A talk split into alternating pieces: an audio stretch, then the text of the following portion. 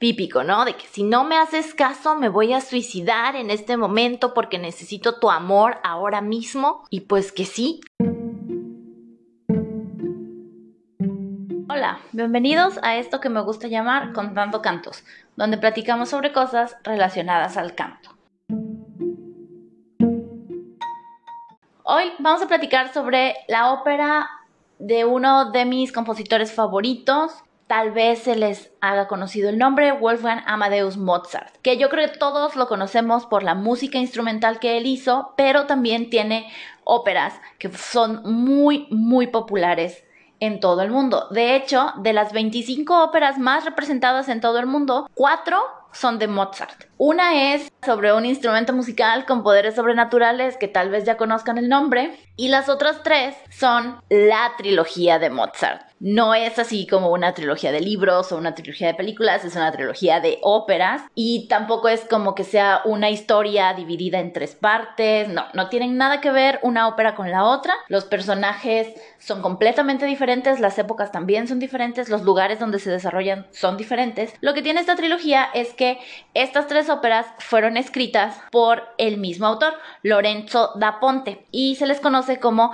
la trilogía da Ponte Mozart o Mozart Estas tres óperas son Don Giovanni, Las bodas de Fígaro y Così fan tutte. Hoy vamos a hablar de Così fan tutte. Esta ópera se estrenó en Viena, Austria en 1790, que es justamente dentro del periodo clásico y es este periodo en la historia musical al que le debe su nombre la música clásica. En esta época, ¿qué era lo que estaba pasando? Es el siglo de la ilustración. Se presenta también un rechazo al barroco, que es el periodo musical anterior, que tenía muchos adornos, muchas ornamentaciones, y para esta época se consideran innecesarios. Se busca tener una música más natural, equilibrada y clara. Dentro de la ópera tenemos dos tipos, la ópera seria y la ópera bufa. La ópera seria es este gran espectáculo con muchísima gente en el escenario, generalmente en italiano, y se trata de mitología o de tragedias heroicas. Casi toda la ópera seria son tragedias y tenemos la ópera bufa, que inicialmente era para las clases sociales menos favorecidas y tenían un argumento muy simple, eran cortas, poquitos personajes, algo como para entretener a la gente un ratito y que ya luego regresaran a trabajar. Pero durante el periodo clásico fue ganando mucha más importancia y calidad. Los autores empezaron a darle mayores recursos a este tipo de ópera porque vieron el gran potencial que tenía para entretener a toda la gente, no solamente a una clase social específica. Ahora vamos a hablar un poco sobre el compositor. Mozart. Ya sé, todos lo conocen, tampoco es que me voy a poner a platicar aquí sobre su vida. Yo creo que sería muy interesante hacer un episodio solamente sobre su vida, porque fue una vida bastante interesante, aunque corta, bastante sustanciosa en cuanto a la producción musical que él tuvo. Él definió de qué se trataba el periodo clásico en cuanto a música, todas las estructuras, todas las cosas que ahorita se estudian como representativas del periodo clásico son las cosas que él usaba en su música. Así de genial era su talento, así de impresionante era todo lo que hacía, que todo el mundo lo tomó de referencia después. Y a partir de ahí fueron construyendo a, a hacer diferentes formas de música, pero casi siempre basado en lo que él había hecho. Lo consideramos actualmente como un genio musical y un compositor con una obra impresionante, no solamente instrumental, sino también para voz, en caso de la ópera y canciones. En cuanto a la ópera, su obra se caracteriza por tener melodías cantables, melodías que eran muy fáciles de recordar, y también el hecho de que él fue el primero que agregó otros instrumentos a la ópera. Tradicionalmente eran muy poquitos instrumentos y él fue incorporando más instrumentos de la orquesta para acompañar a los cantantes. Così fan tutte es una ópera bufa, de estas con menor elenco, con una trama un poco más sencilla, que no tarda tanto tiempo. Mozart les dio bastante bastantes recursos y bastante atención a sus óperas bufas. De hecho, son en su gran mayoría las que más recordamos actualmente, las que más se, se representan en el mundo. La historia sucede en Nápoles en el siglo XVIII, que es más o menos pues, la misma época en la que estaban viviendo las personas al momento del estreno. Y bueno, de la composición, cuenta la leyenda que Mozart no se llevaba muy bien con la soprano protagonista y que ella tenía la fama de subir la cabeza en notas muy aguditas y bajarla en las notas más graves. Entonces, en el solo de la soprano están incluidos unos brincos de grave a agudo bastante notorios se dice que la idea era que ella estuviera moviendo la cabeza de arriba para abajo, de arriba para abajo, de arriba para abajo, todo el tiempo mientras estaba cantando, porque quería hacerla pasar un ridículo.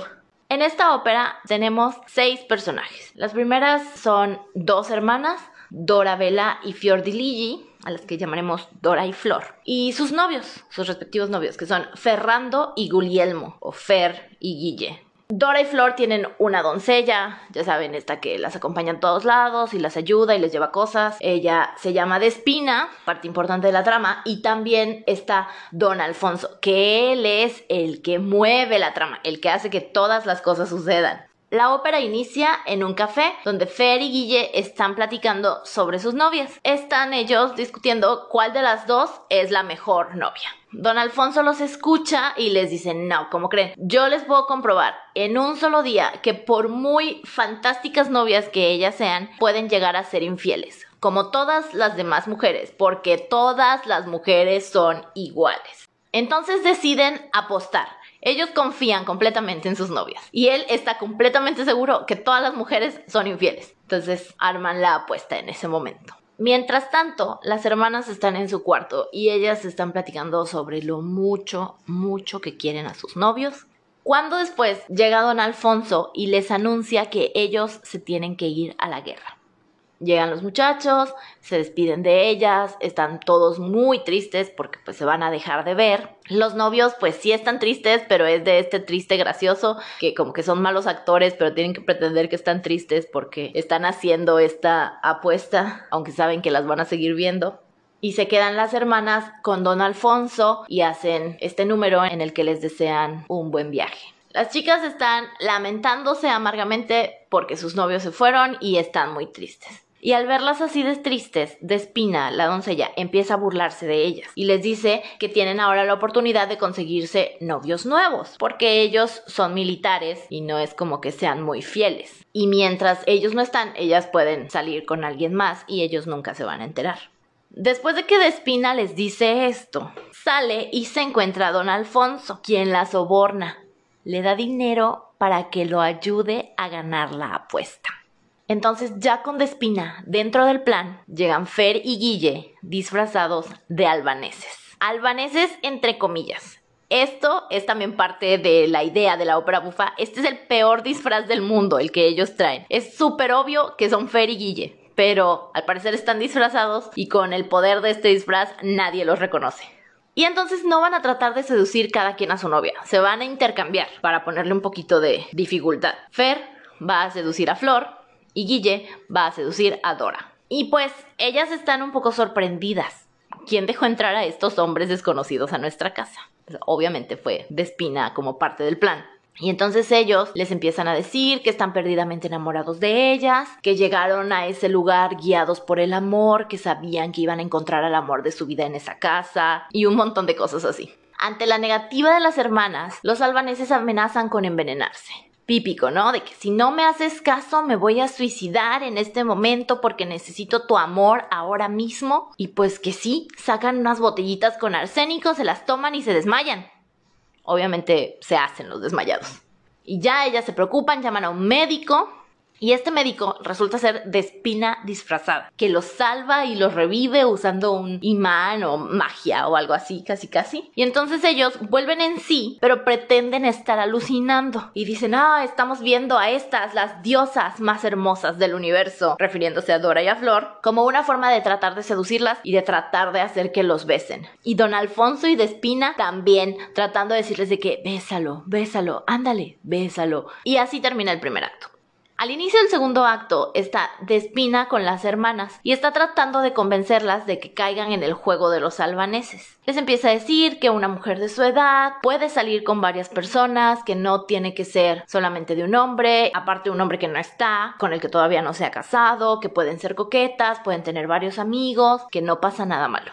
Después de decirles todo esto, Despina se va. Se quedan solas las hermanas y Dora le confiesa a su hermana que sí, le gusta uno de los albaneses y que no cree que sea nada malo, pues ya tiene todas estas ideas de Despina en la cabeza. Después de la confesión de Dora, las hermanas van a un jardín donde se encuentran a los albaneses y ahí ya se separan en parejitas. Al estar solos, Dora ya no pretende que, ay, tengo novio, no te voy a hacer caso, no. A la primera que su pretendiente le dice, ella le confiesa su amor y le entrega un medallón que le regaló su novio y con todo y la foto del novio, así se lo da, con todo el descaro, ¿no? Y él, a cambio, le da un dije de corazón, ¿no? Como entregándole su corazón a su amada. Por otro lado, la otra pareja no tienen nada en común y es un completo fracaso. Ya cuando se vuelven a encontrar, las hermanas están platicando entre ellas y los albaneses, ya saben, entre comillas, intercambian sus opiniones. Y entonces Fer se entera que su novia le dio a un albanés desconocido el medallón que él le regaló con su foto y se enoja. Guille se siente mal porque pues su amigo pues le están poniendo el cuerno y al mismo tiempo se burla porque está contento que tiene la mejor novia, que su novia sí es fiel. Entonces las hermanas están platicando por su lado y cuando Flor se entera de la situación del medallón, se enoja porque ella sigue enamorada de su novio y no se imagina haciéndole infiel y dice que va a ir a buscarlo. Entonces Fer vuelve a insistir con ella y a hablarle amorosamente y a seguir tratando de cortejarla hasta que terminan abrazados. Don Alfonso ha ganado la apuesta ya se declara el ganador y los chicos están tristes por los resultados, pero es el mismo don Alfonso quien les dice, perdónenlas, así son todas las mujeres. Y uno pensaría que iban a dejar hasta ahí la apuesta y el engaño, pero no, preparan una boda para las hermanas y los albaneses. Tan de engaño es esta boda que Despina es el notario. Lleva los contratos de matrimonio y hacen toda la ceremonia y firman. Y justo cuando acaban de firmar, se escucha que los militares han regresado. Los albaneses hacen como que no saben qué hacer y están así todos espantados. Los mandan a esconderse. Pero realmente van a ir a cambiarse de disfraz. Ya que se cambian, ya regresan como por otro lado y son los militares, los novios de las muchachas, ven los contratos de matrimonio y se enojan y empiezan a pedir explicaciones. Se hacen los ofendidos y las hermanas tratan de defenderse diciéndoles que fueron presionadas por Despina y Don Alfonso, que pues sí estuvieron ahí diciéndoles que les hicieran caso a los albaneses, ¿no? Entonces don Alfonso interviene y les dice que hay un secreto que debe ser descubierto y los manda en la dirección en la que se fueron a esconder los albaneses. Ellos van hacia donde don Alfonso señala y cuando regresan traen la mitad de su disfraz de albanés y la mitad de su uniforme militar. Y ahí es donde las hermanas se dan cuenta de lo que estaba pasando, que esto era todo un engaño. Se dan cuenta que el doctor era de espina, que el notario es de espina. Y bueno, se perdonan. Ellas los perdonan a ellos por el engaño y ellos las perdonan a ellas por la infidelidad. Al final, todos son felices y todos están cantando sobre cómo debemos aceptar los momentos buenos y malos de la vida y que todo debe ser tomado por el lado positivo. Y pues esa es la ópera. Es muy entretenida y se utiliza muchísimo en todo el mundo por compañías pequeñas. Como solamente son seis personajes y no necesitas tener toda la orquesta, existen reducciones a piano, pues nada más necesitas tener siete personas para representar toda la ópera. Ya sabemos de qué se trata y el chisme de la composición y el drama de Mozart con la soprano. Y ahora yo quiero saber, ¿qué te pareció? Si nunca la habías escuchado antes o visto antes, ¿Te dan ganas de irla a ver a un teatro? ¿Le entrarías a una apuesta de este tipo? ¿O perdonarías a alguien que haya hecho un engaño como este contigo?